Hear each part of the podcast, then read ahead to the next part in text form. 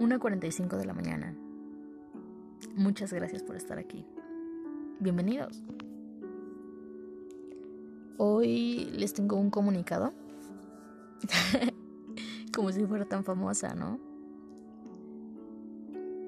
Voy a hacer episodios cada tres días para que realmente tengan ganas de escuchar los episodios. No porque se me haga pesado, porque es algo que me encanta hacer. Y aparte, ya estoy aprendiendo a hacer un poquito más. Entonces, simplemente es por ese motivo. Dando este aviso, empecemos con el episodio de hoy. Los domingos. Siempre de pequeña amaba los domingos. Los domingos de ver luchas con mi abuelito, de comer tacos en familia. Cada domingo mi abuelito llenaba dos bolsas grandes de basura. En ellas estaban muchas, en verdad, muchas pelotas. Mi abuelito sabía que me encantaba el fútbol. Yo realmente amaba golpear la puerta y las paredes del patio de mi abuelita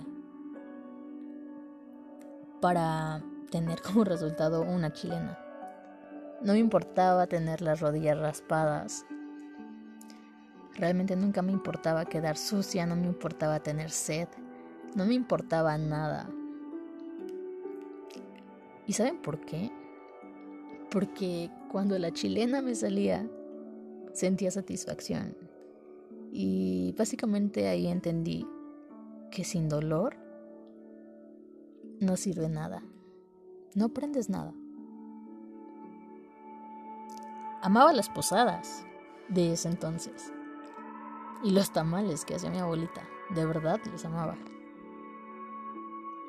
Amaba las navidades, en donde a nadie le disgustaba lo que les daban, porque todo lo daban de corazón. Me encantaría decir que amaba pasar tiempo con mi tía Lupe, pero mm, realmente era muy estúpida en esos momentos. Muchas de las veces no caemos en cuenta que debemos disfrutarlo todo. Disfrutar a las personas, disfrutar los momentos. Y realmente lo veía como una pérdida de tiempo, ¿saben? Y no me di cuenta hasta tiempo después que al estar con ella, todo lo veía diferente. Siempre em, yo me encargaba de darle y hacerle las cartas de Día de Reyes. Mi tía Lupe tenía 36 años en ese entonces. Y padecía de síndrome de Down, por lo que se comportaba de una niña de 5 años aproximadamente. Y yo siempre jugaba con ella. Al hacer esas cartas, las poníamos en el árbol. Y básicamente todo el tiempo que pasaba con ella era para bailar, hasta que me torciera mi mano al bailar y al saltar y al entrar en colapso.